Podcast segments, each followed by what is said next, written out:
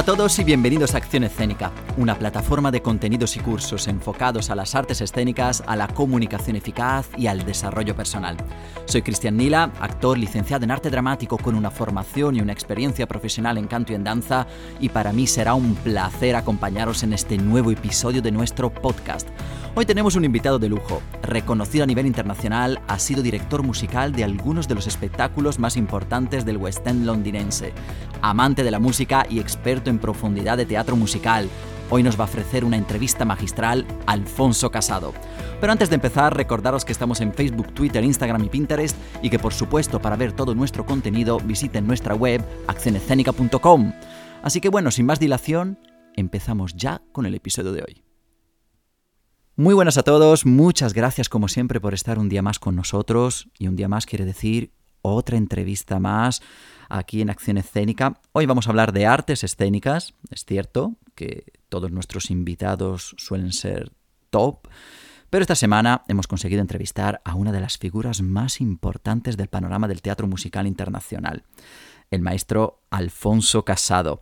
Sevillano de nacimiento y con un recorrido internacional, nos ha abierto las puertas de su estudio en Londres para ofrecernos una maravillosa charla llena de consejos muy pero que muy valiosos para todas aquellas personas que se quieran dedicar profesionalmente a este género. Sé que estáis expectantes y que tenéis muchas ganas de escuchar la entrevista, pero como siempre antes, recordaros que podéis escucharnos en todas las plataformas más importantes a nivel mundial, porque Acción Escénica también es internacional. Estamos en Apple Podcast, Spreaker, Google Podcast, Spotify, iBox, Cashbox, Deezer y muchas más. Recordaros también que si preferís vernos las caras, a mí y a mis invitados, por supuesto, podéis hacerlo disfrutando de nuestro vídeo podcast en nuestro canal de YouTube. Suscribiros para no perderos ni un episodio. Os agradecería muchísimo que nos dejarais también una valoración, un me gusta, un comentario en cualquiera de esas plataformas, porque así podremos llegar cada día a más público. De verdad, ahora sí, os dejo con la entrevista, espero que la disfrutéis y aprendáis mucho con ella, así que nada, allá va.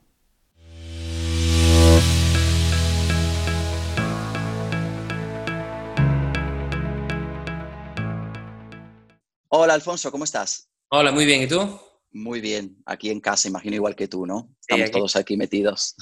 Primero, muchísimas gracias por estar en nuestro podcast como invitado de Acción Escénica es un honor para nosotros y la verdad que yo estoy seguro que nuestros oyentes lo van a agradecer.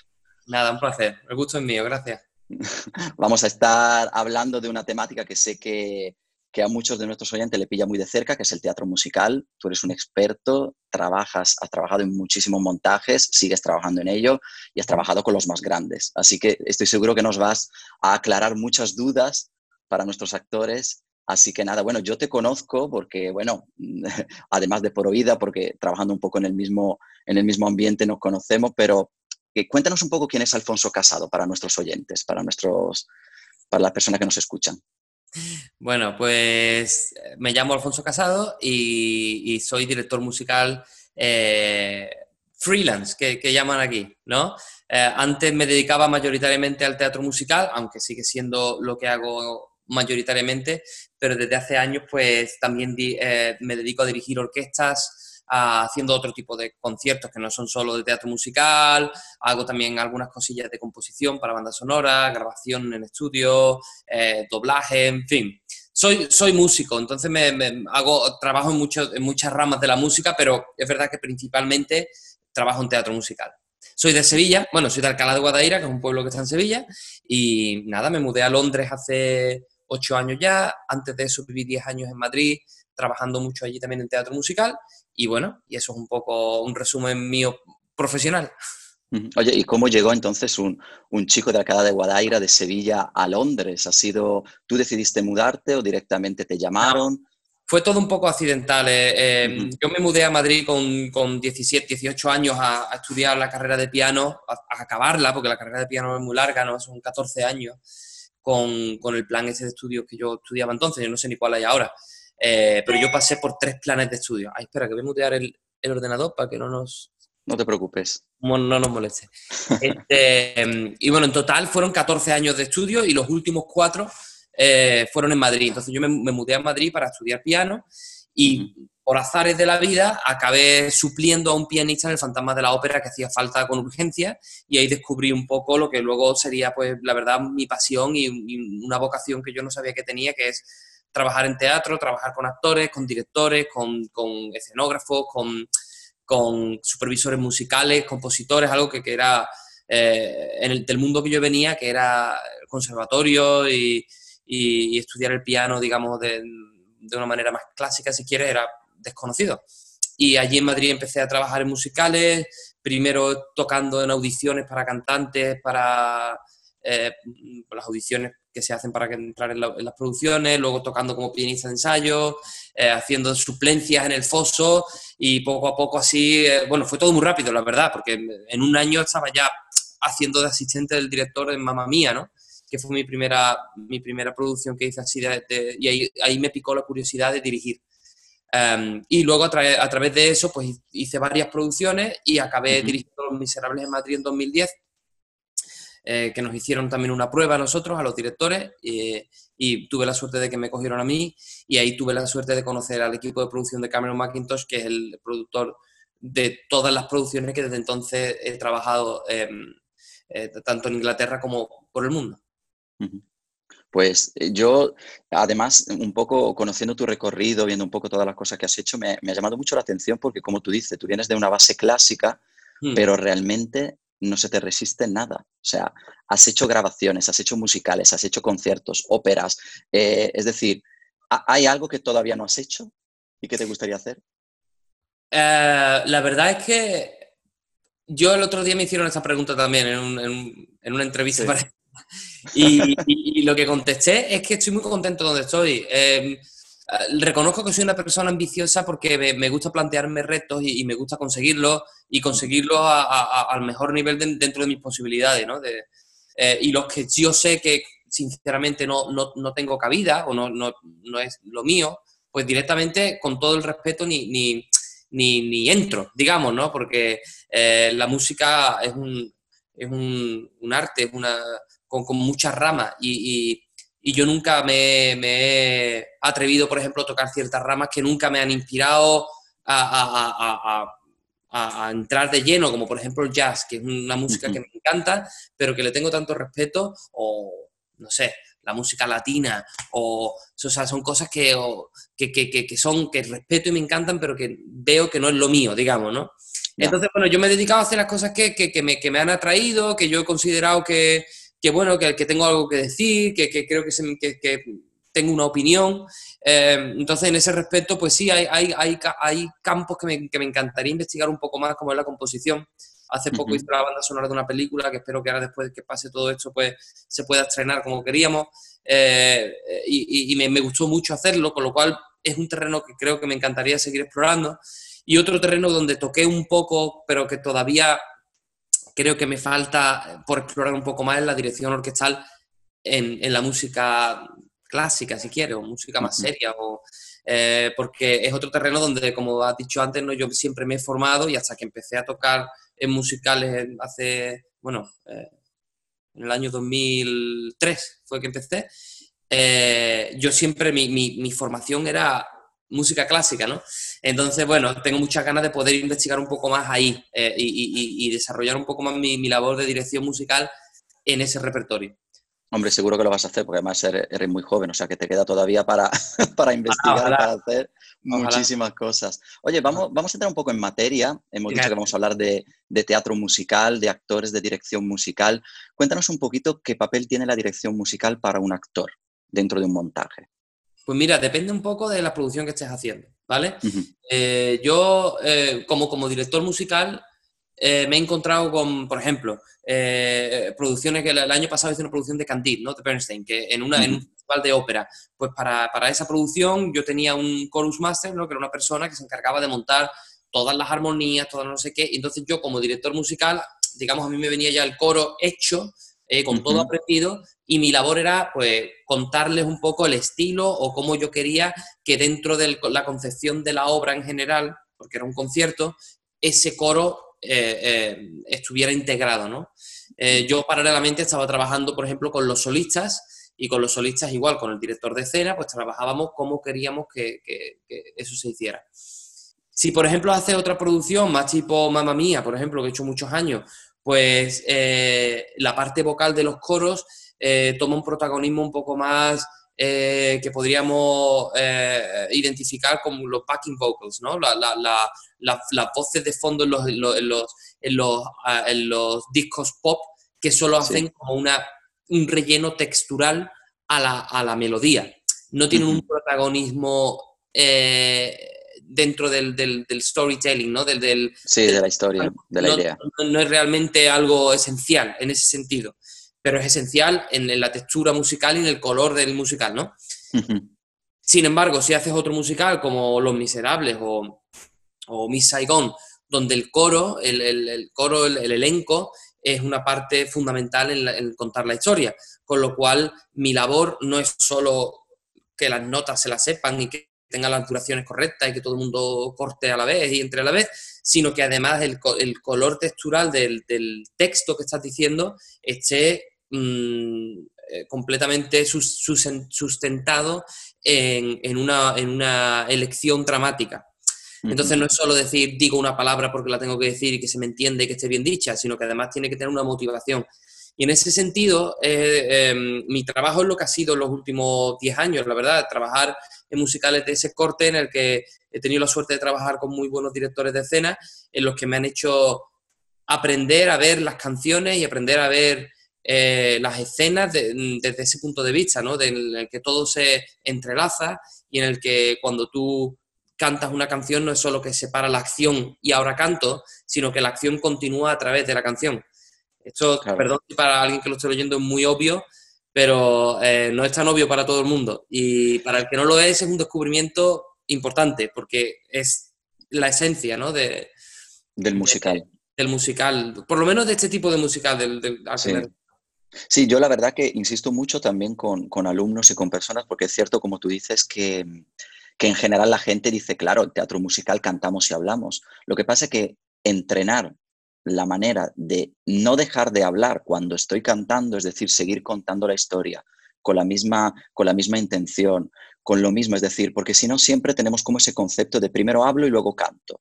Mm. Pero realmente lo que siempre llama mucho la atención de los musicales es que a veces te olvidas de que ese actor está hablando, cantando. Es como que hay una fusión tan grande que, que no te, que, vamos, que no te das cuenta, ¿no?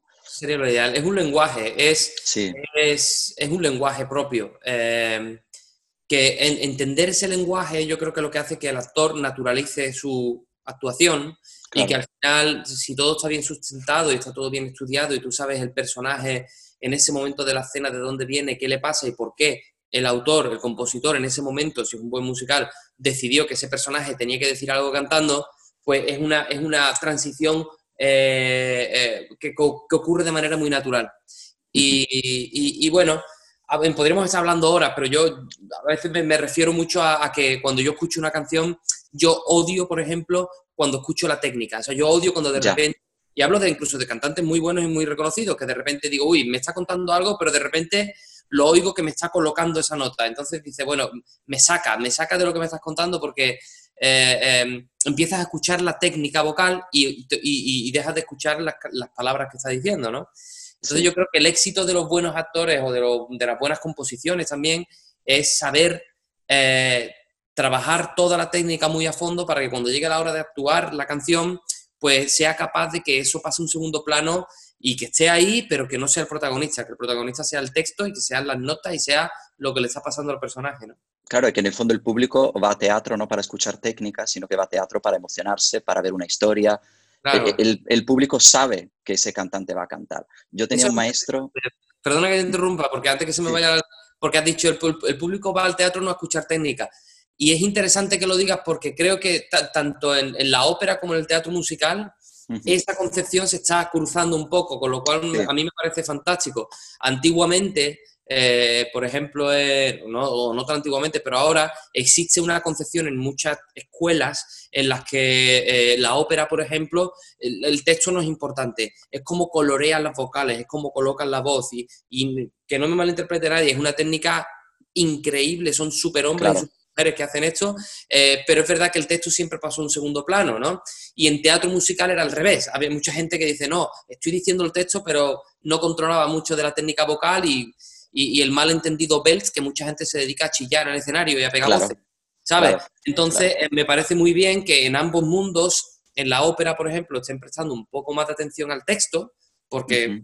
Si bien es verdad que también si analizamos muchos de los textos, es que claro, eh, antiguos, por ejemplo, de, antiguos, de, ópera, em, en teatro musical, por ejemplo, tú coges una canción y el personaje pasa por, por un recorrido enorme y pasa por muchos sitios y, y, hay muchas cosas que solo dice una vez. Cuando en ópera el personaje repite, repite, repite la misma palabra muchas veces, pues por varios motivos, sino porque antiguamente no existían las grabaciones, eh, la gente tenía que repetir para, para, para, para acordarte de la melodía y que el público entendiera de lo que está hablando, ¿vale? Entonces, claro, también es un poco difícil pedirle a un, a un, actor de ópera que diga la misma palabra, que repite 30 veces en el misma área, con una intención diferente, ¿no? Entonces yo también entiendo que ahí, por eso también pasa a un segundo plano. Pero a mí personalmente me parece positivo que ambos mundos se encuentren un poco y, y sí.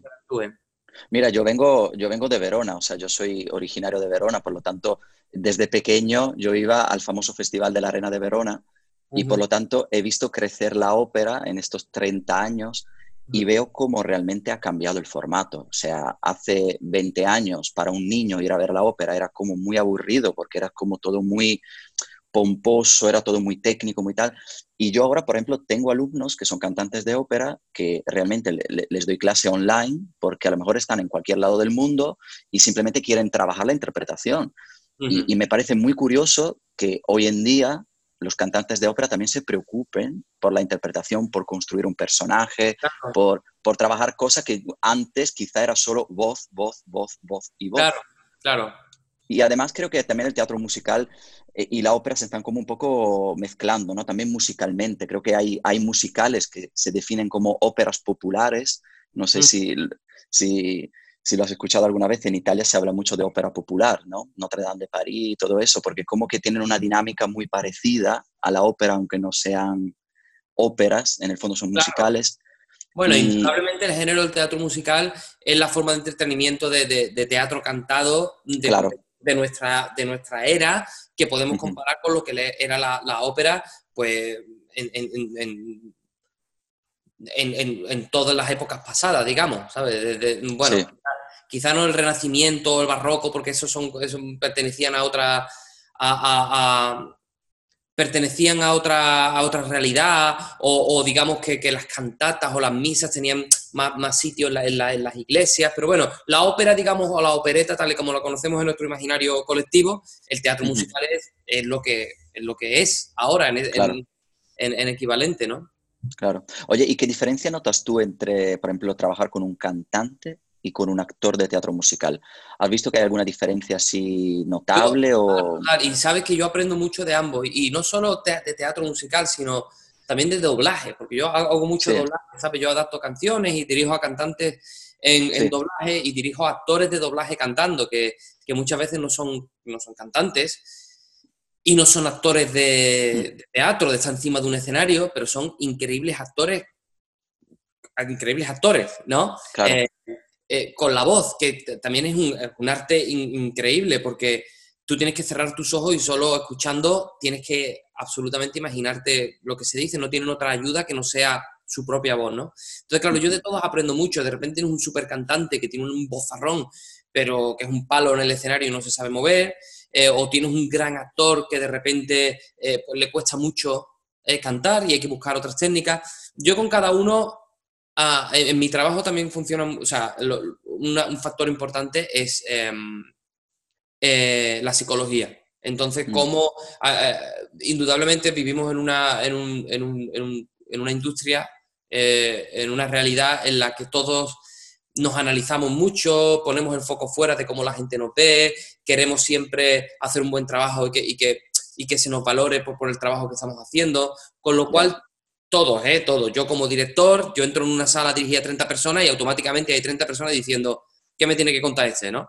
Entonces, tú también quieres hacer un buen trabajo. Entonces, yo siempre intento naturalizar ese proceso, pero eh, aceptar que el actor tiene esos eso, miedos, si quieres, o esa... Eh, em, o, ese, foco puesto, ¿no? Entonces, con eso en mente, abordo, abordo a cada actor de una manera. Entonces, al que es más cantante y que necesita más ayuda en la parte actoral, pues eso quizás se sale un poco de mi departamento, más del director artístico, ¿no? Pero se le tiene que ayudar eh, encontrando a través del canto, pues, los recursos para actuar.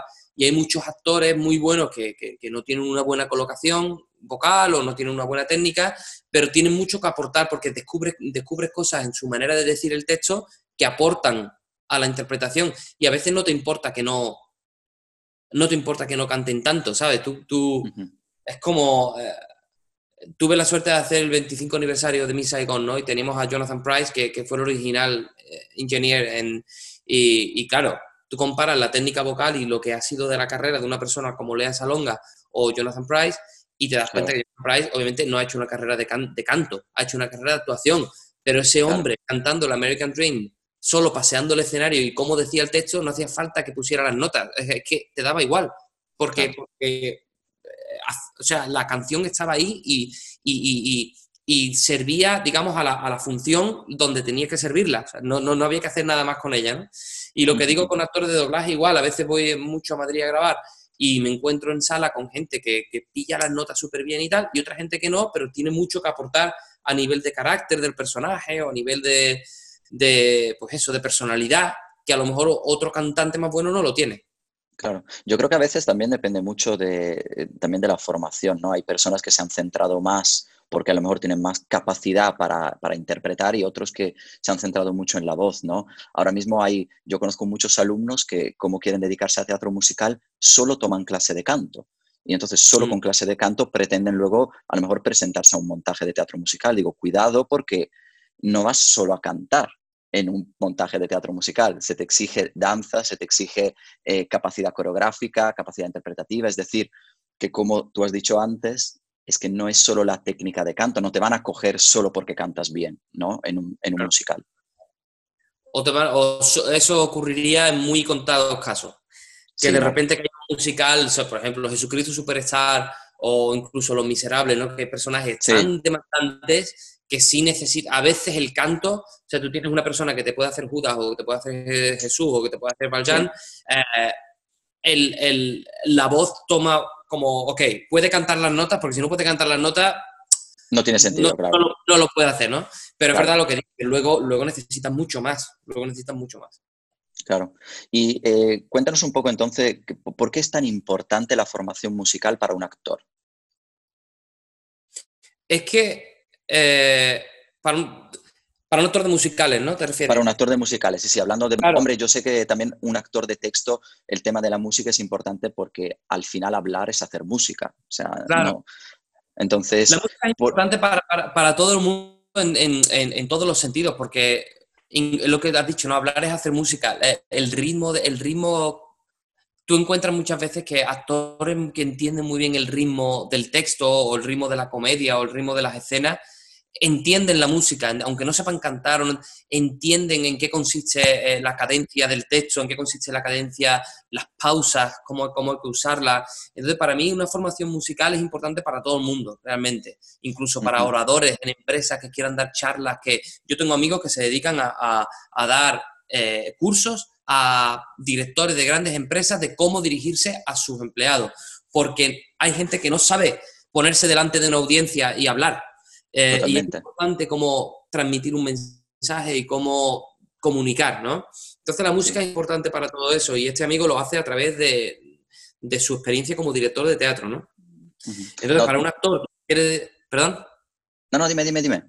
No, digo, para un actor te digo. que se quiere dedicar al teatro musical, obviamente la formación es fundamental, pero es porque como en cualquier arte, si eres pintor, tienes que primero pues, saber dibujar a lápiz y saber eh, en qué consiste una perspectiva y cómo le, cómo le da la luz a un objeto para entender luego cómo tú no puedes decir soy pintor y voy a pintar este paisaje porque me inspiro, ¿sabes? Y el error que ocurre, que ocurre con la voz es que todo el mundo abre la boca y suena. Y se creen que porque todo el mundo abre la boca y suena, pues ya puede cantar. O porque le han dicho en su casa que canta muy bien, pero hay que entender los mecanismos de la voz, de la respiración, para, para saber usarlos y luego aplicarlos, ¿no? Claro, no, pero además, fíjate que te he hecho esta pregunta porque el tema del lenguaje musical, la formación musical, ya quitando lo que es la técnica vocal a nivel cantado, pero lo que es el lenguaje musical, es como esa asignatura que, eh, por lo menos aquí en España, eh, hay muchas escuelas de teatro musical, no se le dedica bastante tiempo como la interpretación y como el canto. Y yo creo que es la base, como, como tú bien estabas diciendo, de, de muchas cosas, ya no solo de cantar, sino de hablar. Y por eso te he hecho esta pregunta, porque como una asignatura ahí dejada a un lado, bueno, primero aprendo a cantar y a interpretar y a bailar, y después, si tengo tiempo, aprendo lenguaje musical.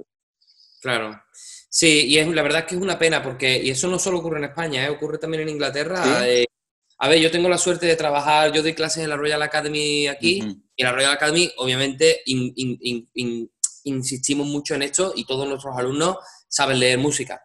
Pero yo doy estoy, escojo un cast y hacemos un nuevo, ¿no? una nueva producción y muchos tengo que ir dándole las notitas al piano y con el iPhone grabándoselo y memorizando. La gente no, sabe leer música, algunos. ¿eh? Claro. Perdón, eso es mi máquina de café soltando agua. Pues sí, vamos. no, pero es importante porque al final el lenguaje es como cuando coges un texto y tienes que saber lo que es una coma, un punto y seguido y lo que es una A y una B, ¿no? Aquí igual. Y lo, que me da rabia es que si los cantantes que no saben lenguaje musical entendieran que es mucho más fácil de lo que se creen, que es que eh, en, canto, eh, no, o sea, no es lo mismo que tengo aquí delante, por ejemplo, esta partitura, ¿no? Que, mm, para piano, ¿eh? pues no es esto, tú no te enfrentas a esto, tú te enfrentas a, una línea que sube y baja y que con que sepas las duraciones y las alturas, lo que es un intervalo, y, sentarte al piano, identificar esas notas, ya te va a ayudar un montón a, a leer una partitura. No tienes que como cantante no, no tienes a ese nivel no tienes que entender demasiado ni de armonía, ni no, no, hace falta. O sea, solo sabiendo leer una partitura y, sabiendo las notas, pues puedes aprender una armonía, puedes aprender tu melodía y, y mucho más preparado al ensayo. No, fíjate tú que cuando trabajo textos con actores, eh, es increíble como la gente no tiene ni idea, porque por ejemplo, cuando hablamos, cuando leemos un texto, hay comas, hay puntos, puntos y coma. La gente no tiene ni idea de la puntuación en un texto hablado, qué tipo de duración tiene. Entonces le comparo mucho las pausas del texto hablado con las pausas de la música, ¿no? Un silencio de, corchea, de negra. Es decir, e, es muy importante aprender música porque mm, es que es, yo creo que al final hacemos música todo el día. Yo creo que tú mejor que nadie lo sabes. Oye, y una cosilla, en los ensayos, ¿cómo sueles trabajar tú con los actores? ¿Empiezas, em, trabajas durante todo lo que son los meses de preparación? ¿Trabajas en un momento determinado del montaje? ¿Cómo sueles trabajar con ellos? No, yo trabajo normalmente como, como, supervisor musical, ya te digo, en, esta, en estas producciones que estoy haciendo últimamente, como la música es bastante importante porque son, son obras que están cantadas de arriba abajo, eh, empezamos con la música y lo que yo suelo hacer es empezar eh, en la primera semana enseñando toda la música, que muchos ya te digo que vienen con ella aprendida, porque tienen la partitura, se antes, entonces se enseña toda la música, tanto al, coro, digamos, ¿no? al elenco que no tiene papeles protagonistas, como hacemos ensayos por separado con todos los protagonistas para que todo el mundo lo sepa, y al final de esta semana, por ejemplo, en el caso de Miserables, siempre intentamos cantar la obra, es decir, el viernes, eh, viernes por la tarde, cantamos de arriba abajo la obra para que todo el mundo con su partitura por delante se haga una idea de, todo este trabajo que hemos hecho durante toda la semana, ponerlo junto, ¿no? Y a partir de ahí, durante la segunda semana, ya el director de escena, que eh, durante la semana musical también ha ido haciendo algo de trabajo, pero bueno, eh, empieza a montar la obra. Entonces, eh, a partir de ahí mi trabajo mm, pasa a un segundo plano, porque lo que ocurre, y naturalmente, es que los actores que han estado una semana aprendiendo notas, aprendiendo notas, aprendiendo música, ahora tienen que aprender pues un montón de contenido, eh, pues de dónde colocarse, de dónde no colocarse, de acciones que tienen que hacer, de ahora entro por aquí, salgo por allí, ¿no? Eh, y entonces obviamente la música pasa a un segundo plano, ¿vale? Yo siempre intento que sea un proceso bastante, eh, ¿cuál es la palabra esa? Que se... Que, que se... Em, interdisciplinar, ¿puede ser? Yo, yo nunca... Yo nunca enseño la música solo diciendo do, re. No, no son solo duraciones. Siempre intento darle al actor una motivación dramática para que aprenda el color con el que, que tiene que cantar. O sea, que es una información que desde el principio estamos hablando, ¿vale? Pero inevitablemente desde la segunda semana, pues eh, las conversaciones pues, pues van más hacia el fondo dramático de la historia del actor y dónde se encuentra en ese momento que, ocurre en estas canciones, ¿no? Y luego, eh, en mi trabajo, eh, durante la tercera o cuarta semana, ya empiezo a con la orquesta, a la vez que estamos haciendo ya pasadas con los actores en, en la sala de ensayo, y luego hacemos el ensayo a la italiana, que ponemos todo lo que hemos aprendido musicalmente con la orquesta y con los actores en un ensayo solo musical, orquesta y eh, actores. Y luego de ahí ya pasamos al teatro, donde hacemos los ensayos técnicos, es decir, todo lo que hemos hecho en una sala de ensayo lo ponemos en el escenario y empezamos a añadir elementos técnicos como eh, pues las pelucas, las luces, el vestuario, eh, hasta que llegamos a los micrófonos, hasta que llegamos al, ensayo de, em, con vestuario. Sí. un vestuario que es como si fuera una función, pero sin público. Se hace la función entera en condiciones técnicas como si fuera la función para ver todo el resultado. Y de ahí pasamos a las previas, hacemos funciones previas con público, en las que si de repente, bueno, con Miserables y eso menos porque son obras que están muy trilladas, digamos, ¿no?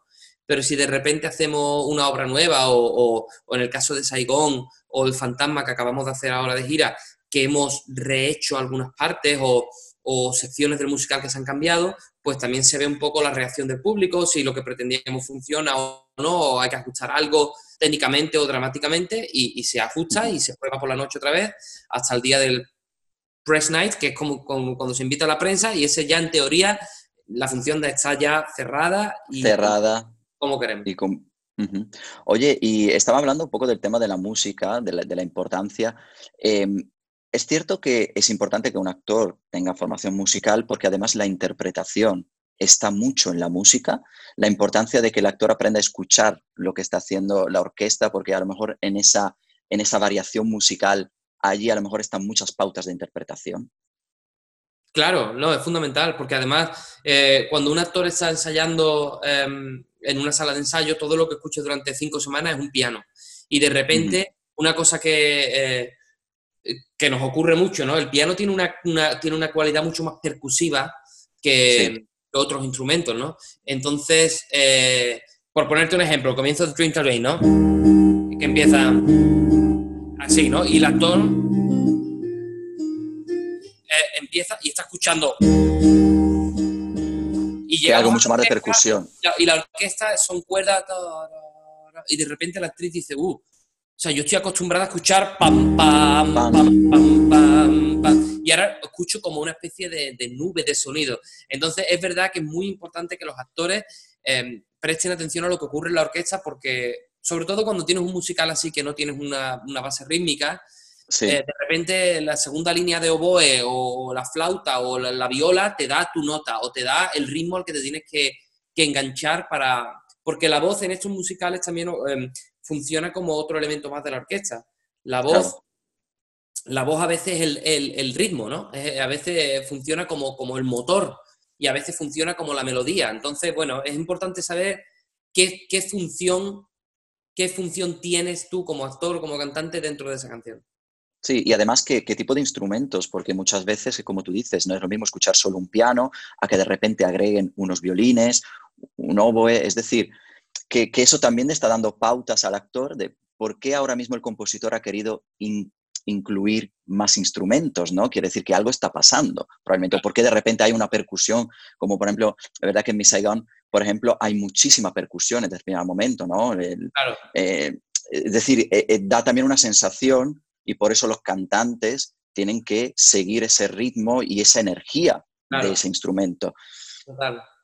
El, trabajo del orquestador, que es al que te estás refiriendo ahora, es fundamental porque el orquestador trabaja con el compositor. Muchas veces el compositor trabaja con un piano. Eh, y el compositor acaba no poniendo demasiadas notas en la orquestación. La verdad, eh, eh, incluso pues grandes compositores como, como, como John Williams, si quieres, para banda sonora, él crea la melodía, la contramelodía, la armonía, te cuenta lo que quiere hacer y tiene un equipo de gente que le hace el color no estoy diciendo que no lo sepa, que no lo haya hecho en el pasado, pero que en producciones de este tipo es muy normal que sea un equipo de gente, ¿no? Y, lo que me vengo a referir es que sí, si, el orquestador y el compositor son buenos, pues la orquestación, que son los elementos, instrumentos y los colores que se usan, debería eh, apoyar y debería acentuar la emoción de lo que le está pasando al personaje. Oye, por eso vamos a, quitar un poco el mito esto, ¿no? De cuando que le pasa a muchos cantantes que cuando tienen que dar un agudo en teatro musical piensan que es un agudo, pero muchas veces las notas altas, las notas más potentes, hay que cargarlas de interpretación más mm. que de técnica o de sonido, ¿verdad? Totalmente. De hecho, volviendo, pues eso, hay muchos casos, pero bueno, volviendo ya que estamos con Miserable, eh, la canción esta que, tenía ahora entre manos de I Dream hay un momento eh, en, la canción en el que la cantante eh, cambia de tono y, hay un par de palabras que es um, seemed, um, dream, que son una I, que son sonidos un poco incómodos para las mujeres en ese registro y que están en un, en, en un sí natural, que es como una nota justo en el, en el pasaje, ¿no? De cambio pasaje de, la voz. De, de voz eh, em, para la mayoría de las mujeres, eh, de voz de pecho, digamos, o en belt, si quieres, a voz de cabeza o falsete, ¿no? Y muchas veces a Claude Michel le preguntan, ¿no? Y ¿por qué no cambiamos? ¿Y por qué pusiste? Y él explica, ¿no? Porque es una nota que sé que es difícil y, y la pongo ahí porque quiero que a la, a la actriz le cueste decirlo. No puede ser fácil. Por eso incluso hay, hay, actrices con las que yo he trabajado esta canción que les suena súper bonito y tenemos que trabajar a la inversa. Tenemos que trabajar para decir, no puede sonar tan bonito y tan, tan feliz porque es un momento de agonía del personaje y esa nota está escrita ahí para que, para que te cueste. Y si no te cuesta, tenemos que trabajar para que el público entienda que es un momento difícil para ti. O sea, que sí que es verdad que la elección de notas, si está bien pensada la canción y está hecha bien, tiene mucho que ver con, con lo que el compositor quería contar sobre lo que le está pasando al personaje en ese momento. Oye, y de, todos los musicales que has hecho y además que conoces, ¿cuáles son según tú los que tienen más, más trabajado todo este concepto, ¿no? De nota, interpretación, que tú hayas visto, oye, esto está compuesto de verdad con, inteligencia, con cabeza, con, sentimiento. Si coges cualquiera de los musicales de Stephen Sondheim, obviamente eh, cualquiera de ellos es una lección magistral sobre cómo eh, no solo unir el texto con, la música, sino cómo eh, encontrar colores y orquestaciones únicas para cada musical, rimas eh, y, líneas musicales y armonías eh, que son casi crucigramas, que a él le gustaba mucho hacer. Entonces, claro, eso, eso para cualquier estudiante de teatro musical, además yo recomiendo dos libros que Luca Mera Hats and Finishing the Hats, que son dos libros de colecciones de todas las letras de Stephen Sondheim, en la que él analiza eh, por qué cada una de las canciones que compuso la compuso y hay manuscritos sobre sus ideas. Es, un, ejemplo es un, de, cómo debería ser, ¿no? De cómo que no son solo eh, pues melodías que le gustan y las pongo ahí, son catchy, ¿no? Que son eh, que me gustan, sino es un trabajo muy a fondo de, análisis interpretativo, musical y de texto, ¿no? Eh, en ese sentido. Luego, cualquier también, la verdad que todas las canciones de Jason Robert Brown, que a mí como compositor eh, me, gusta mucho, no quizá como es un tío un poco raro, pero eh, es un gran compositor y sobre todo como pianista y sus canciones son muy interesantes también en ese sentido. Por supuesto con Michel Schomberg y Alan trabajan muy bien juntos, aunque originalmente componen, bueno, el texto es en francés, pero luego eh, la traducción al inglés, pero está todo muy pensado eh, desde ese punto de vista también. Eh, luego, por ejemplo, encuentras que en otros compositores como Andrew Lloyd Webber, la, melodía y la expresividad de la música toma un protagonismo por encima de lo profundo o no profundo que puedan ser según qué personajes, ¿no? Ahí tienes el ejemplo de, Cats o, de, o, del Fantasma de la Ópera, que son Fantasma de la Ópera es un musical que en cuanto al libro no, no, te va a romper la cabeza, pero musicalmente es, es fantástico, ¿no? Entonces, bueno, eh, cada, uno, cada uno tiene lo suyo, ¿no? Yo creo que por eso digo que vuelvo a reiterar la importancia de la música dentro del teatro musical, de la formación musical, porque a veces eh, muchos actores pasan por encima de esto, ¿no? Me cojo una canción, la canto, me salen las notas, perfecto, la tengo lista para, para un casting. Yo creo que tú habrás estado en muchos castings, porque como me dijiste antes, empezaste ¿no? como pianista para, para los castings, sigues estando en los castings como director musical. ¿Qué papel tienes tú en una audición para los actores cuando, cuando hacen una prueba?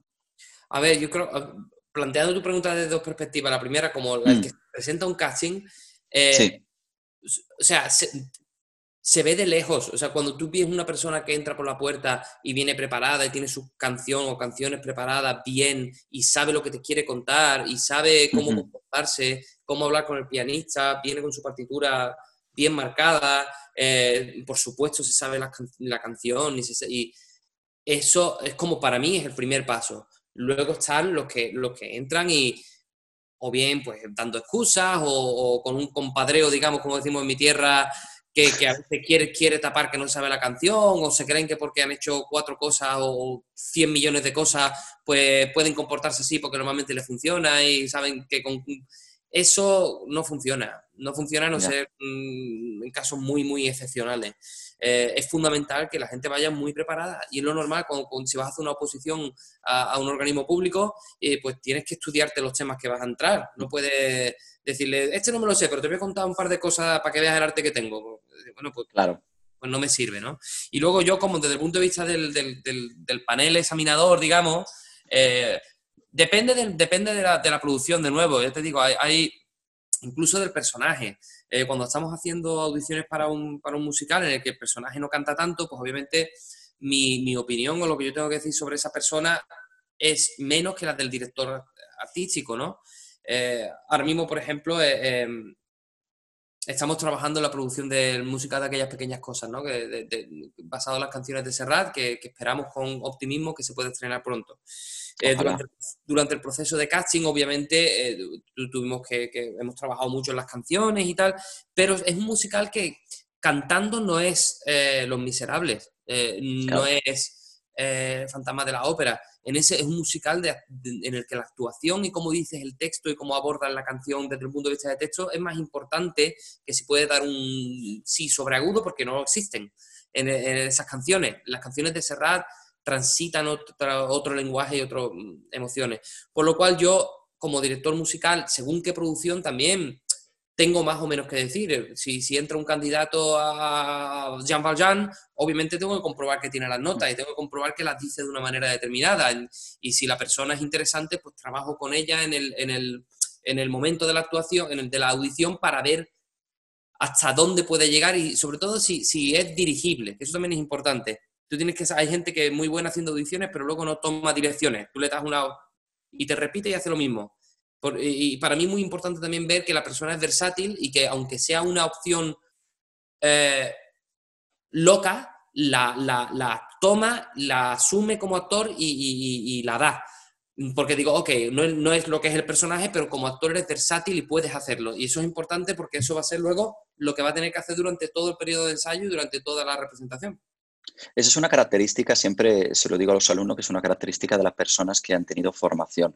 Cuando tú has tenido formación en interpretación, una buena formación actoral, tú eres flexible. Es decir, tú sabes ya cómo funciona la construcción de un personaje, sabes cómo te tienes que dejar llevar, cómo trabajar en escena y por lo tanto eres flexible a que te digan, ahora me lo haces así, asá. Y es cierto que como tú ahora me estás diciendo, valoráis muchísimo esa flexibilidad arriba del escenario. Totalmente, pero es que esa flexibilidad te la da, volviendo a lo que hablábamos antes, las herramientas que te da la formación. Si tú no tienes formación, pues tú no sabes, no sabes. Tú haces lo que sabes y si te sacan de allí, ¿ahora qué hago? Claro. Entonces mucha gente por eso dice, no, yo, yo, soy más actor de no sé qué, o yo soy más cantante de, bueno, no, es lo que, es lo que, es lo que, lo único que, a lo mejor naturalmente te sale, no has probado a a mí me pasa mucho con los alumnos, ya te digo, en la, en la academia donde doy clases, que me vienen y, ah, pues yo no sabía que tenía esta voz. Claro que no sabía porque es que nunca, nunca, lo, nunca lo, hemos hecho, nunca lo, has probado. Tú, de toda la vida has sabido cantar en soprano, digamos, o, o, en belt, porque es lo que a ti se te da bien.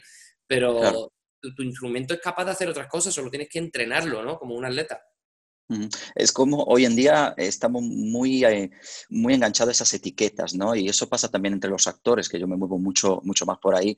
Y dicen, no, es que yo soy actor de cuerpo, o soy actor de musicales, o soy actor de texto.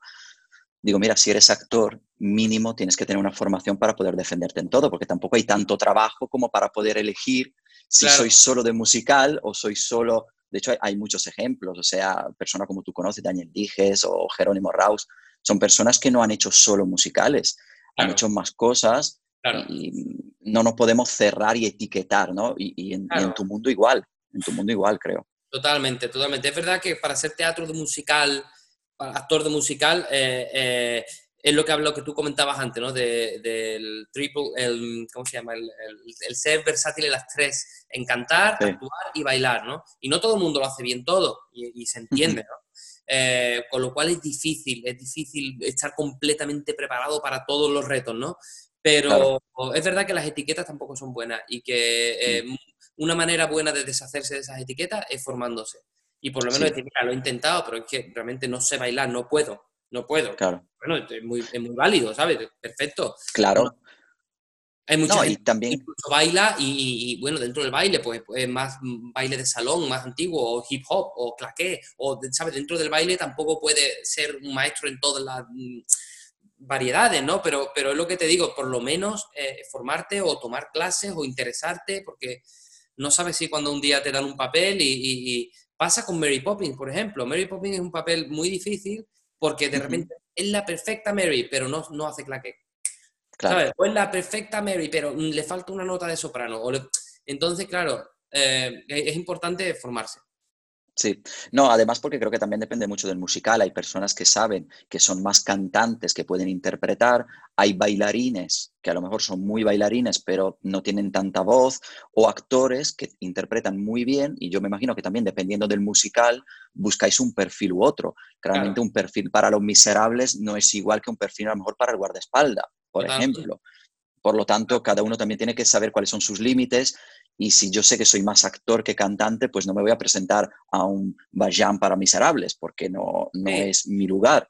Pero luego es curioso también como hay, hay algunos, sobre todo en España, aquí, aquí no se hace tanto, pero en España a veces cuando hago audiciones me dan como una ficha en la que el, el propio actor escribe lo que él piensa de él, ¿no? Dice, claro. al 4 si eres más cantante, más no sé qué. Yo personalmente ni lo miro, porque es que es como, bueno, déjame verte y ya, ya, decidiré yo dónde me cuadra, ¿no? Pero es curioso ver cómo la gente se etiqueta y dice, no, yo soy más cantante o soy más sí, Bueno, ya veremos, ¿no? Y ya déjame que yo te vea y cómo cuadras en mi producción. Y por otro lado, eh, quitar también ese estigma o esa etiqueta de los acróbatas o, o, las bailarinas de ballet, que es que le, parece que les machacan desde que empiezan a hacer lo que hacen, diciéndole que tengas claro que tú no eres cantante. Bueno, eso nos cuesta muchísimo en mi Saigon o en el Fantasma de la Ópera encontrar acróbatas y bailarinas que vengan, por favor, aunque sea cántame el cumpleaños feliz con, con, con, con, con, con Cuatro notas. Con seguridad. O sea, créetelo. Que es como, yo, yo soy bailarín, de, por lo tanto no soy cantante. Bueno, no. Quizá tienes, no tienes una voz eh, eh, muy educada porque, no, porque te has preocupado de educarte más en otra cosa, pero por lo menos no te pongas tú esa etiqueta ¿sabes? Porque es que muchas, yo creo que muchas carreras de mucha gente están un poco frenadas por eso, porque ellos mismos se ponen esa etiqueta, ¿no? Es una pena. ¿Y tú, tú crees que es una cosa muy española o, pasa también a nivel mundial? Tú que has estado un poco por todo el mundo. ¿Esto de las etiquetas? Sí, esto ah. de yo llego y porque me da la sensación, no lo sé, ¿eh? yo sí he estado en Nueva York, he estado en Londres, pero no tan profundamente como en España y en Italia pero sí me da la sensación que fuera como que la idea de la formación artística es como más global, ¿no? O sea, sales un poco más preparado en todo. Aquí es como que o soy actor, o soy cantante, o soy bailarín. Sí, no lo sé. Em, a ver, obviamente, yo creo que inevitablemente aquí es que la realidad de la, formación es muy diferente a España. O sea, la, cantidad de universidades solo en Londres que tienen, que tienen rango de universidad, que te forman en teatro musical, eso directamente no existe en España. Esa cantidad y esa variedad y ese, reconocimiento, con lo cual es una cosa que está muy eh, vertebrada, digamos, o, presente en la formación de los, niños, desde que crecen, la, posibilidad de educarse en las artes, en el arte dramático. Eh, muchos de los colegios hacen eh, em, producciones de teatro musical a nivel amateur pero con orquesta en directo, con, o sea, con sets, cosas que, en los colegios de España ni, ni, se sueña, ¿no? Entonces, lo que me refiero es que las artes y la, educación teatral y todo esto forman mucho más parte de la, de la realidad aquí. Entonces, yo creo que inevitablemente, por eso eh, hay mucha gente que viene aquí a estudiar también, con lo cual la, la, cantidad y la calidad pues es más, obviamente. No quiere decir que en España se, se estén haciendo las cosas mal. Yo creo que, sobre todo de unos años para acá, mm, definitivamente desde que yo empecé en 2003 ahora, yo he visto un cambio brutal. Y creo que también lo dije el otro día en, en una entrevista, ¿no? Que eh, producciones como Miserables o producciones como El Rey León o producciones que como Billy Elliot que se acaba de hacer, pues de repente hacen que todo el mundo se ponga las pilas en algo. Por ejemplo, producciones con niños a nivel que se hacía que se hace ahora Billy Elliot no existían en España. Y yo no sé cómo lo están haciendo porque no lo he visto allí, ¿no? Pero, pero sé que lleva muchos años, o ha estado muchos años en cartel y que me refiero que hace que los productores, que los niños, que los directores, que todo el mundo se ponga las pilas en aprender algo que no, existía, ¿no? Y en Los Miserables pasó igual. Eh, en 2010 teníamos súper buenos cantantes y, actores repartidos que de repente, en mi opinión, formamos un cast que todos se reunieron ahí, ¿no? Y fue súper especial y mucha gente que hacía eh, protas, pues no le importaba venir a hacer un elenco porque sabía que era una producción especial y todos aprendimos mucho, desde el director musical a, todo el mundo. Entonces me parece que eso también eh, va en beneficio, bueno, y por eso también estamos teniendo esta conversación hoy, que a lo mejor hace 10 años, pues no, esto no, no era ni, ni de interés de nadie, ¿no? Entonces, Totalmente. hay cuatro o cinco que, que, han llegado aquí a estos 40 minutos ya y están escuchando todavía. No, no te creas, ¿eh? No te creas. Si hay entrevistas de una hora y media y está la gente que quiere más. O sea que ahora encima con el confinamiento está la gente que dice voy a aprovechar para aprender todo lo que puedo. Muy bien, muy bien, muy bien. Oye, ¿cuál, ¿cuál ha sido el musical más complicado a nivel musical para los actores en el que tú te hayas enfrentado, que has dicho, uff, esto le, está costando ¿eh? a los actores, o es complicado musicalmente? Ah, el fantasma de la ópera es muy difícil, sobre todo porque cuando ya llegas al segundo acto y empiezas a, a trabajar Don Juan, que es eh, la ópera esta que compone el fantasma, que es atonal, em, es difícil. A nivel de, de, fiato, digamos, de estamina, de, de, tal, eh, Miss Saigon es, duro también, porque todos los tenores y los sopranos están allí arriba escritos y es, una, es un musical muy físico, ¿no? Eh, eso para el elenco. Luego para los protagonistas, pues eh, Los Miserables o incluso Jesucristo Superstar, para según qué, personaje, es muy difícil. Y yo recuerdo cuando decimos High School Musical también que para, para, para los actores no es fácil, porque son todos arreglos de nuevo muy arriba, muy pop, muy todo en arriba del registro de las contraltos, de los tenores, que estás todo el rato eh, ¿no? Entonces duro y una un musical también muy, muy físico, ¿no? Pero bueno, cada, cada musical tiene, tiene lo suyo, ¿no? Cuando hicimos Candid también, pues te enfrentas a, otro, a otros retos, ¿no? De, de empastes y otros retos de, em, eh, de dicción y otros retos de, colocación. Cada musical tiene lo suyo. ¿Y cuál ha sido el musical donde más has disfrutado? Donde has dicho, uff, esto roza la perfección. Mm, yo creo que musicalmente mi Saigon es de mis favoritos, es de los que más he disfrutado, así digamos, de los que he hecho continuamente.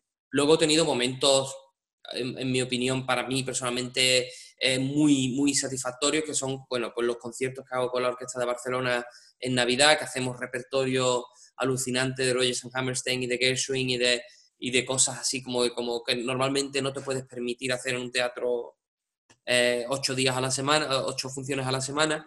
Eh, pero es un momento de gran orquesta sinfónica con coro enorme y este repertorio con, con grandes artistas de, bueno, de España, pero también de, Broadway y de Londres que hemos tenido allí, pues han sido, han sido alucinantes, la verdad. Oye, y para, vamos a dar algún consejillo también a, a, los directores de orquesta nobles que, que, están escuchando esto, porque tenemos muchos músicos que nos siguen. ¿Qué consejo le darías para alguien que quiere dedicarse al teatro musical como, como estás haciendo tú, pero que claro, eh, tiene que estudiar algo muy clásico, ¿no? Porque sabemos que la, carrera de conservatorio es muy clásica. ¿Qué le aconsejas hacer? ¿Quedarse en España? ¿Salir? Eh, ¿Hay algún curso especializado para mm, director de orquesta para musicales? Cuéntanos un poco. Yo, yo, yo le recomendaría que se formaran, eh, que, que, fueran curiosos y que se formaran en la técnica vocal, porque su trabajo va a implicar trabajar con cantantes que se formaran en todo lo que puedan en lectura a primera vista y en conocer diferentes estilos de, acompañamiento, porque, eh, porque en teatro musical tienes que controlar muchos estilos y tienes que mm, recorrer muchos estilos, entonces, bueno, que no se limiten a un solo estilo, sino que, que, sepan tocar una canción más pop, más rock, más jazzística, si pueden, yo no puedo, pero yo lo engaño y miento todo lo que puedo. Eh, pero que sepan leer a primera vista. Eh, ¿Qué más? Por supuesto, si se quieren dedicar a la, dirección orquestal, pues que yo, por ejemplo, no he dado muchas clases de dirección, la verdad. He aprendido en el trabajo, ¿no?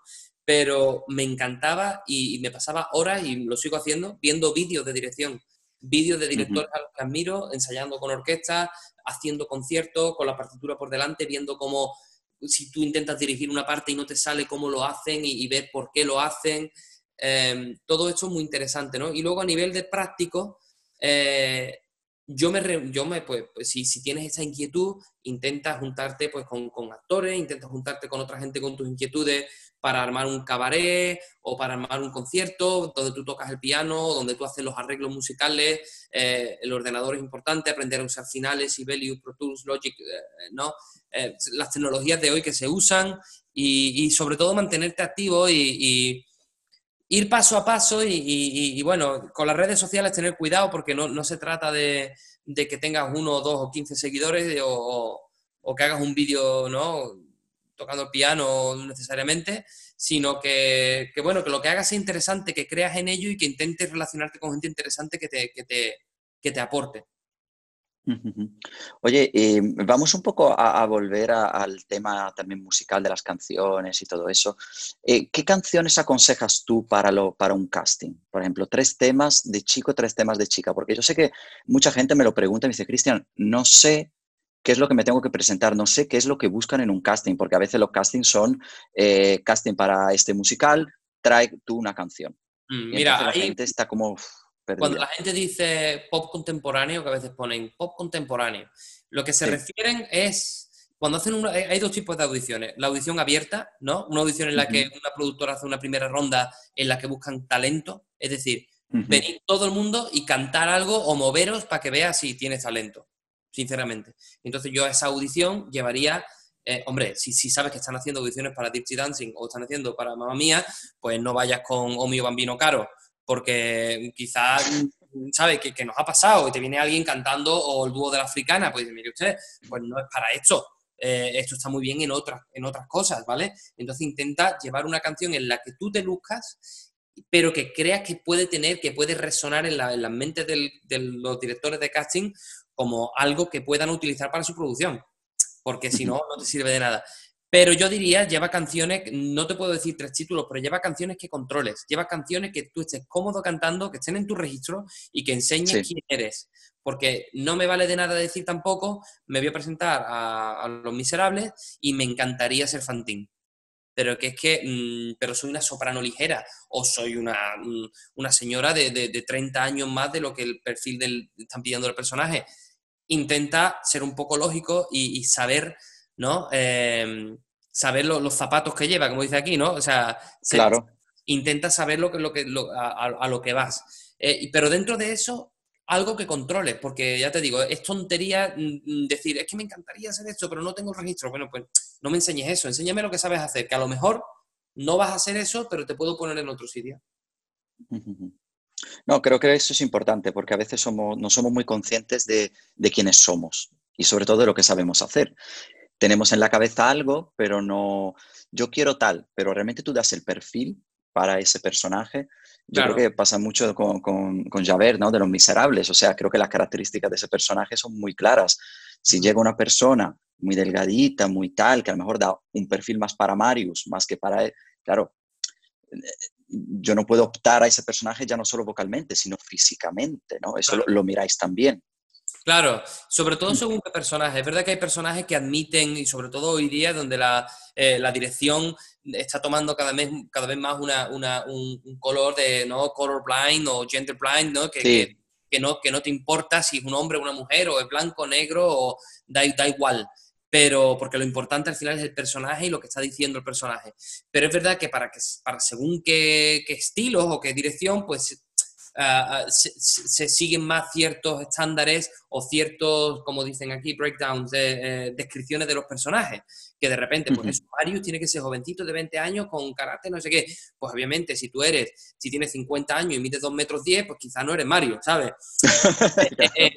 Pero bueno, dicho eso, es verdad que yo me refería más a nivel artístico, porque a nivel físico es verdad que Em, es una discusión un poco más amplia, si quiere, que para otra hora y media de conversación. Pero eh, a nivel artístico, por lo menos saber dónde, dónde encaja y saber que si tu personaje es un, tenor, pues si eres un bajo, pues no puedes cantarlo, ¿sabes? Eh, pero también tienes, tienes razón en eso. También hay que saber ser realistas y por lo menos no, no ir el primer día de la, de la audición a intentar eh, hacerle ver al director y a todo el mundo que, que todos están, que eh, todo está eh, erróneo y que en realidad ellos son el personaje que están buscando. A lo mejor... sobre todo, no, no, intentar ir con lo que tú no eres y mostrar algo donde tú no estás cómodo, como tú has dicho antes. Claro. Oye, te, te, voy a dar la, la, oportunidad, ya estamos llegando un poco al final, te voy a dar la oportunidad ahora de, como tú has trabajado mucho, conoces mucho, sabes mucho de todo esto, si pudieras mejorar algo a nivel de teatro musical en España y en Inglaterra, ¿qué, qué harías? ¿Qué, ¿Qué, mejorarías? Bueno, en, em, si tuvieras una varita magia, dice, esto, esto, todavía no está del todo perfeccionado, esto, debería, esto podría estar mejor y hmm. todavía no hemos llegado. A ver, yo desde el punto de vista de, por ejemplo, en España, desde el punto de vista de cómo funcionan las producciones o tal, yo mejoraría un poquito la, eh, la naturalidad con la que aquí se mantiene el orden. Es una cosa que yo que cuando llegué aquí me llamó la atención y que se agradece, que me he acostumbrado a ello y que no es que aquí sean unos serios y unos y eso, es que la gente naturalmente y por su formación, pues saben que cuando entran a las 10.00 10, de mí y a, la, y a la una en punto se para el ensayo, pero para todos, ¿eh? O sea, hay un regidor que le dice al director, lo siento, es la hora de la comida. O sea, no, es decir que, es que el director se ha inspirado y él.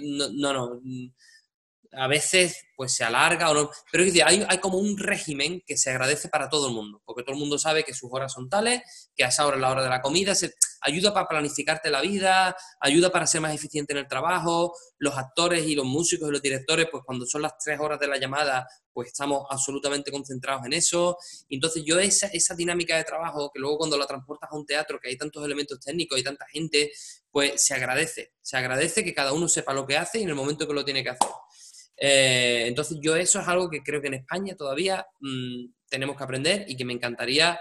Eh, yo cuando voy allí intento transmitirlo, intento, es verdad que también aquí, pues eh, un poco más de esa naturalidad en el trato que, tenemos en España, pues en según qué entorno también se, se, valoraría, porque en España somos más naturales, pero es lo que digo, a veces esa naturalidad nos lleva a, hablando rápido y pronto, que sea todo un cachondeo y que y al final el trabajo que tienes que hacer, pues se hace en el triple de tiempo, ¿vale?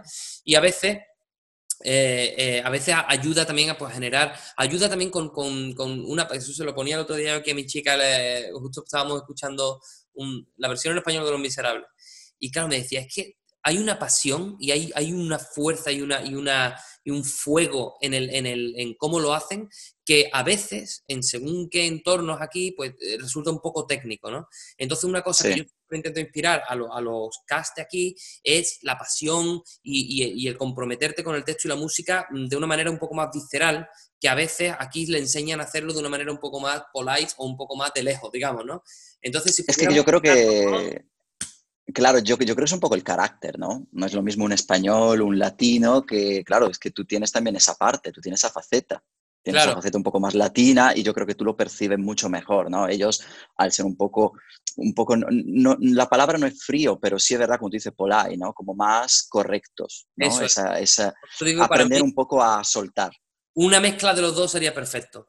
Un poco del orden de aquí con la pasión de allí, la pasión de allí con el orden de aquí, lo, lo, lo bordamos. El balance.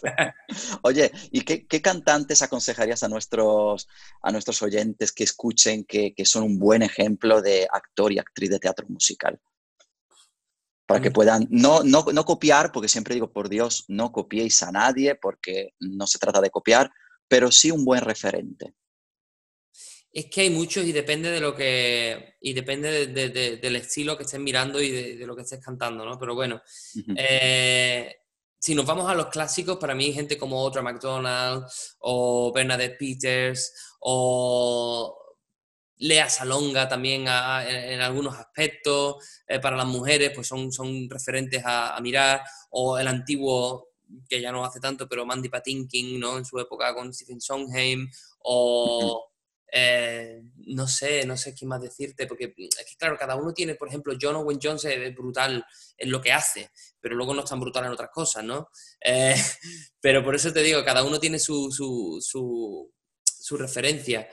Um, me has pillado un poco ahí, no sé, no sé quién decirte. Tengo un montón bueno, o también con, con, actores con los que hayas trabajado, que, que, te han gustado mucho y que has dicho, oye, mm, creo que, puede ser un buen referente para las jóvenes promesas del teatro musical que están estudiando, que se están formando, que a veces necesitan tener ¿no? un poco un, referente en ese sentido. Pues mira, yo, si, partimos de España, por ejemplo, yo, un, actor con el que yo he disfrutado muchísimo trabajando y no solo trabajando, sino como amigo en conversaciones y, una persona que puede aportar mucho es Ignasi Vidal. Ignasi es un tío que aparte de tener una super voz y ser un gran cantante y director y escritor, le preocupa de verdad todo lo que hace, ¿no? Igual que Jero, Jero es otro, otro, otro gran cantante en ese sentido. Luego también, pues, mucho que aprender y mucho que aportar, pues, de gente, pues, eso, como eh, Enrique del Portal o Eva Diago o, no sé, Nina, por ejemplo, que he pasado tantos años trabajando con ella. Eh, no sé, es que se me, se me, ocurre muchísimo, que no quiero dejar a nadie atrás, pero es que hay, hay mucha gente que cada uno en su manera pues abordan, abordan eh, eh, su profesión de una manera muy respetuosa y la verdad es que no, no sabría aconsejar ahora mismo decir, fijaros en lo que he dicho, ¿no? Pero es difícil porque si te vas a YouTube y empiezas a buscar vídeos, por pues, lo mejor los vídeos que hay en YouTube no, no, no es la mejor representación de eso, ¿no? Eh, sí. Vale, no, no, era, era simplemente, no, no, porque además creo que hay a veces la gente como que necesita esos referentes, ¿no? Y has dicho un montón de nombres que, me, me, parecen geniales todos, además, porque es verdad que han, han hecho dentro de un poco de, de, la historia del teatro musical en España, han hecho también historia. Yo creo que también, por ejemplo, eh, Paloma San Basilio, ¿no? Fue en su momento, fue una, una gran precursora de todo lo que tenemos ahora de teatro musical, o Camilo VI, ¿no? En su momento también con Jesucristo Superstar. Claro, e, es importante que, los jóvenes también eh, miren, ¿no? Lo que ha habido antes, que no se desprecie, que a veces suele pasar, ¿no? Ah, eso ya, pues eso ya no, es que gracias a eso hoy estamos aquí haciendo lo que estamos haciendo. Y, que el lenguaje de la actuación y el lenguaje de, la interpretación es un organismo vivo que va pasando por, etapas y que lo que hacía lo que hacía Camilo VI en, aquella época, pues obviamente lo estaban haciendo y haciendo muy bien porque tú tampoco tienes los millones de seguidores que estas personas tienen de, hacerlo mal o de reír de ellos. Eh, puedes estar de acuerdo con lo que hacían o tal, mm, mirándolo desde el prima de la perspectiva del estilo y lenguaje de lo que se hace hoy, ¿no? Pero yo también pertenece a estilos y pertenece a épocas y, yo estoy de acuerdo contigo en que no se puede menospreciar y todo lo contrario, valorar y eh, saber lo que ha aportado a que hoy estemos aquí, ¿no? Claro. Oye, ¿y tú has tomado clases de interpretación? ¿Te has decidido decir, oye, voy a tomar alguna clase de interpretación a ver si me meto un poco también en el tema? Pero he tenido la suerte de asistir a, a, a masterclasses. Miles de horas de, interpretación, porque trabajo con, por suerte con grandes directores a mi lado y, es que incluso incluso trabajando de nuevo, yo me ocurre con obras como Miserables o Fantasma o Mi Saigón, que trabajo con diferentes directores y cada uno me hace ver cosas de una manera diferente. Digo, anda, mira, pues no había pensado en esa escena así, o voy a utilizar esto cuando monte la siguiente canción con ese personaje porque me gusta esa, ¿no? Y, he tenido la suerte de, mm, y, me pasa con los actores también, que de repente un actor viene con una propuesta y digo, no lo había pensado así, pero tiene todo el sentido del mundo, ¿no? Entonces es verdad que no he recibido clase, pero yo mm, soy un privilegiado, creo, de, estar rodeado de esto, que, de lo que de lo que aprendo. has tenido una, una masterclass mm, impresionante, creo, de interpretación. Yo creo que te podrían convalidar arte dramático en un momento dado. Oye, te voy a hacer ya la última pregunta, que es la, pregunta que le hacemos a todos nuestros invitados. Em, Acción Escénica es una plataforma que, que aboga mucho por el tema de las artes escénicas como elemento también de desarrollo personal. ¿A ti ¿Qué te han aportado, en este caso, en, qué te ha aportado la música o las artes escénicas, el teatro musical, a tu vida personal? A mí me lo ha aportado todo. Es que no sabría ni por dónde empezar, porque, claro, es que mi, vida, mis relaciones personales, de amigos, de, amistad, de familia, de viajes, de experiencias personales han sido todas, todas, todas, 90% gracias a, lo que hago. Eh, y tú como persona, tú como persona, ¿qué, ¿qué, te ha aportado la música a ti como persona? el estudiar este tipo de carrera? a mí la, música me ha, mm, me ha facilitado eh, encontrar, por un lado, eh, em, una satisfacción, ¿no? un enriquecimiento a nivel de, disfrute que otras personas lo encuentran. Por ejemplo, a mí también me encanta comer la comida o la bebida, me encanta ese tipo de disfrute por, alguien que lo pueda entender, ¿no? Lo, lo, que te gusta comerte un buen plato de algo, pues lo mismo ocurre con la música. De repente encuentras una satisfacción en la música que, otras personas encuentran en, otro, en otros sitios, ¿no? Eso a nivel personal. Y luego, eh, lo que te he dicho, a nivel eso, emocional y... Ocurre también con teatro y eso, creo que es muy enriquecedor que como trata, el teatro se trata de, explorar la, la, pues la, la, humanidad realmente, el ser humano, las emociones, las experiencias. Eh, pasan mucho tiempo hablando de eso. Entonces, a nivel, si quieres, incluso filosófico, pues eh, es muy enriquecedor porque empiezas a abordar temas, a abordar situaciones que a lo mejor en tu vida diaria pues no lo harías. Pero gracias al teatro pues exploras emociones y te hace más abierto, te hace entender a otras personas, entender puntos de vista, entender diferentes eh, eh, opiniones. Entonces creo que eso como sociedad es muy enriquecedor también porque te, te hace ponerte en el lugar de otro, ¿no? Y eso a través del teatro pues es muy fácil hacerlo porque lo haces constantemente.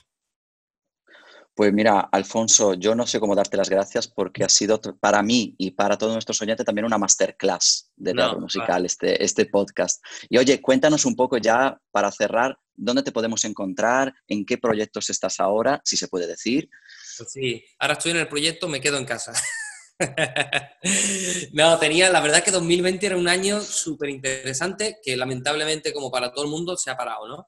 Pero bueno, yo en mi página web, que es alfonsocasado.com, si entráis ahí yo suelo tener todo lo que estoy haciendo. Y mi trabajo es con Cameron Macintosh, hago musicales y tengo un montón de conciertos y de proyectos de, enseñanza, de, que, que, bueno, que están ahora mismo un poco en stand-by igual que para todo el mundo, pero que espero poder retomar pronto. Sí, de, todas formas pondremos todos tus contactos, la web y todo para que la gente pueda, pueda visitarte y, seguirte porque te lo mereces. Alfonso, muchísimas gracias de verdad otra vez por, por, tanta generosidad, por habernos contado un poco cómo trabajas y todas las cosas. y de verdad, esperemos que te hayas pasado bien con nosotros un ratito sí, sí, en este confinamiento. No se me enrollo mucho. está bien, está bien, está bien. Está bien. Un abrazo a todos gracias, gracias por invitarme, Cristian. Un abrazo, gracias. Vale, adiós.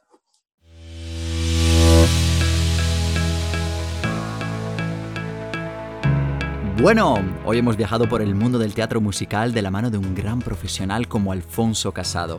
Más que una charla, ha sido una masterclass inolvidable que estoy seguro que a más de uno le ha ayudado para darle un plus de energía para seguir luchando por su sueño. Daros las gracias como siempre por habernos escuchado y recordad, podéis suscribiros a nuestro canal en todas las plataformas, iBox, Spreaker, Apple Podcast, Spotify, YouTube y Google Play. Os recuerdo que podéis dejar una valoración o un comentario en cualquiera de estas plataformas y que también podéis mandarnos un mensaje o si os apetece chatear conmigo en directo, lo podéis hacer a través de nuestra web accionescénica.com. Si os ha gustado este podcast y nuestro canal en general, no dudéis en compartirlo en vuestras redes sociales para que todo el mundo pueda aprender con nosotros y así poco a poco crear una verdadera comunidad, la comunidad de acción escénica. Nos vemos en el próximo episodio. Aquí un servidor se despide. Muchas gracias como siempre por escucharnos y recordad a expresar y a transmitir que es vida. Un abrazo a todos.